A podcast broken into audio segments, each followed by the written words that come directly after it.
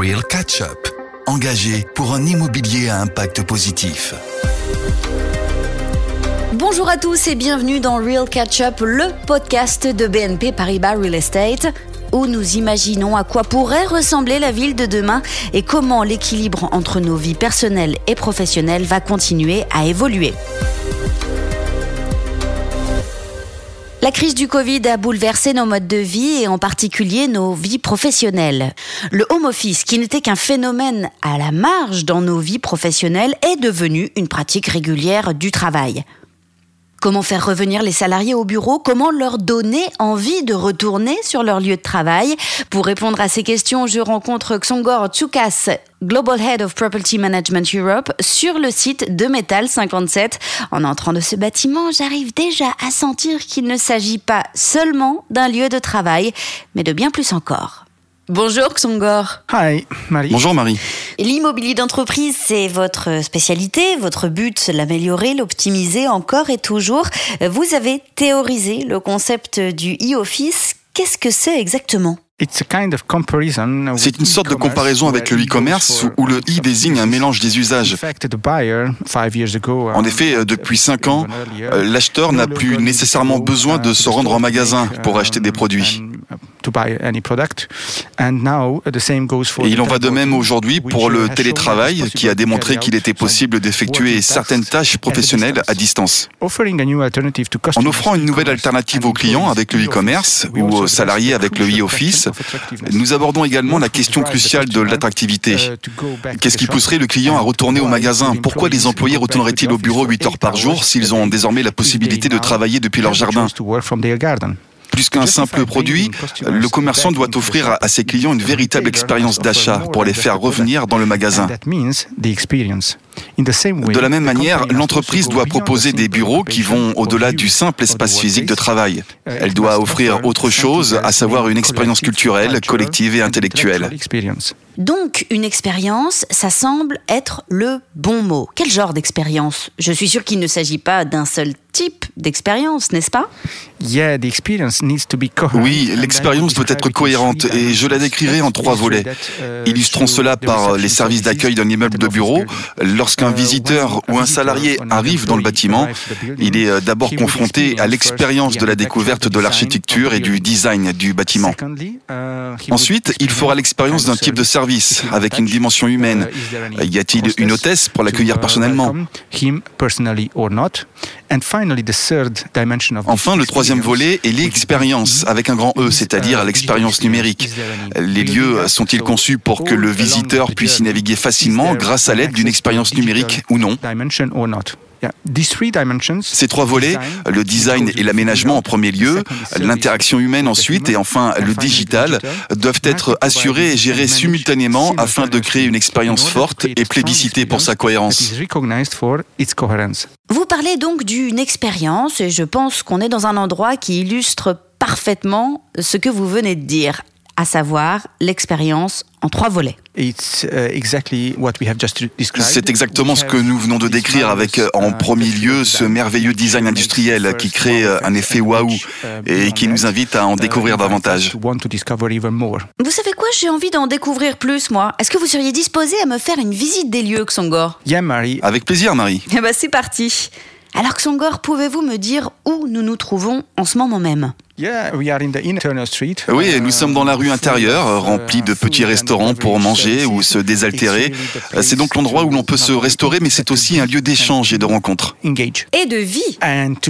Et de vie, oui. Et aussi pour se divertir. Euh, et à gauche, nous pouvons voir l'auditorium Claude Vasconi, euh, conçu pour être flexible.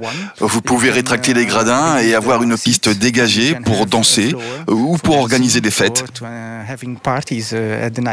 Danser vraiment? Yes, exactly. oui, tout à fait. Alors j'ai entendu dire qu'il y a une salle de sport. Uh, oui, pas très loin d'ici, il y a une salle de fitness. On peut réserver des cours à des créneaux horaires précis. Et il y a également beaucoup d'équipements. Je me suis même dit d'ailleurs que je devrais l'essayer. Même vous Vous pouvez m'y emmener? Oui, allons-y. Alors là, j'ai peur parce que Xongor m'emmène dans la salle de fitness. Ne vous inquiétez pas, ce n'est pas un si mauvais moment à passer. Oh wow. Ok. Il y a deux autres salles là-bas pour l'haltérophilie, le yoga et le pilate. Autant de pratiques sportives que je n'ai jamais expérimentées dans ma vie. parfait, merci beaucoup. Il y a aussi une conception particulière de la lumière. Hein. Est-ce que c'est la lumière naturelle? Comment pouvez-vous être à la fois dans la rue et à l'intérieur? C'est une rue intérieure couverte et il y a quelques LED qui compensent la lumière naturelle. Donc euh, si c'est euh, nuageux comme maintenant, les LED sont plus fortes et euh, quand il y a du soleil, la lumière est moins intense. Tout a été pensé et analysé pour créer une véritable expérience. Hein. Oui, c'est un environnement créé par l'homme pour les besoins de l'homme. Donc, si je ne me trompe pas, Xongor, j'ai manqué le troisième volet de l'expérience. Hein oui, la dimension numérique du bâtiment, euh, grâce à laquelle vous pouvez accéder à de nombreux services, comme euh, la conciergerie, la salle de sport, euh, la réservation d'espace ou de créneaux horaires pour aller faire de l'exercice, par exemple, et encore pour vérifier la disponibilité des salles de réunion. Attendez, vous êtes en train de me dire que remettre l'humain au cœur du lieu de travail n'est pas en contradiction avec l'expérience numérique? Non, ce n'est pas du tout le cas. Je dirais même qu'au contraire, nous pouvons améliorer l'expérience humaine en offrant une certaine souplesse dans l'accès à tous ces types de services. Quels sont les services les plus plébiscités par les entreprises aujourd'hui? Um, Il y a beaucoup de services comme euh, ceux de la mobilité douce, de la santé ou encore liés au bien-être individuel. La restauration également, c'est-à-dire non seulement à consommer sur place, mais aussi à emporter. Il y a aussi des offres liées à la responsabilité écologique et sociétale grâce à des services comme Too Good To Go. Tout ce qui reste dans les restaurants euh, n'est pas consommé. Donc, euh, pour éviter que cela soit jeté, euh, les gens peuvent l'acheter à moitié prix. Il y a donc beaucoup de services liés au bien-être individuel, à l'engagement collectif et aux services de conciergerie.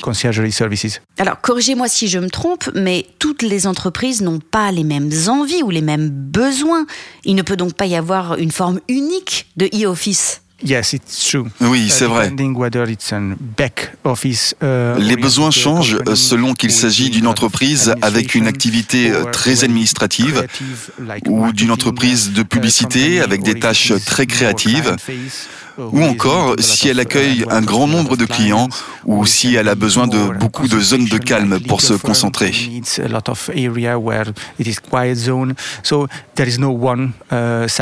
Il n'y a pas de taille ou de conception unique pour tous.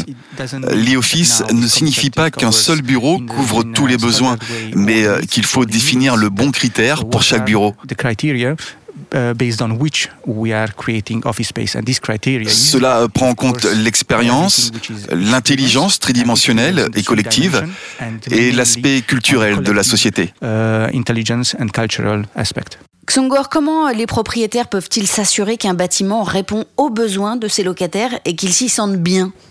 Um, le property management vient soutenir les propriétaires grâce à l'aide de deux piliers. Uh, Avant de mettre en œuvre tout projet, nous devons comprendre ce qui se passe dans l'immeuble et quels sont les besoins des locataires. Pendant cette phase, nous devons conseiller le propriétaire et une fois qu'il aura décidé ou accepté nos propositions, c'est là que nous mettons en œuvre le projet. Nous avons donc ces deux règles, ce qui est une évolution par rapport à auparavant où nous nous contentions d'exécuter et de mettre en œuvre mais sans vraiment être en mesure de conseiller. Mais conseiller, c'est comprendre la logique d'un immeuble. Dans un immeuble de bureau, le property management doit examiner tous les services et analyser de quelle façon ils sont utilisés par les locataires. Si le service de conciergerie ou la salle de sport ne sont pas populaires auprès des locataires, cela signifie probablement que ces services doivent être modifiés. De la même manière, les baux devraient probablement évoluer pour offrir plus de flexibilité sur le modèle des pop-up stores dans le secteur du commerce de détail ou celui des espaces coworking qui questionnent la rigidité des baux 369. Il n'y a donc pas d'asphyxie du secteur comme certains l'avaient prédit pas du tout. Comme avec le e-commerce, il y a eu des campagnes de dénigrement. Puis nous avons réalisé que le commerce de proximité n'était pas mort, seul le commerce ennuyeux l'était. Uh, J'appliquerai la même chose au bureau. Le bureau n'est pas mort, mais bien sûr, il doit être réinventé et ce sont les bureaux ennuyeux qui vont mourir.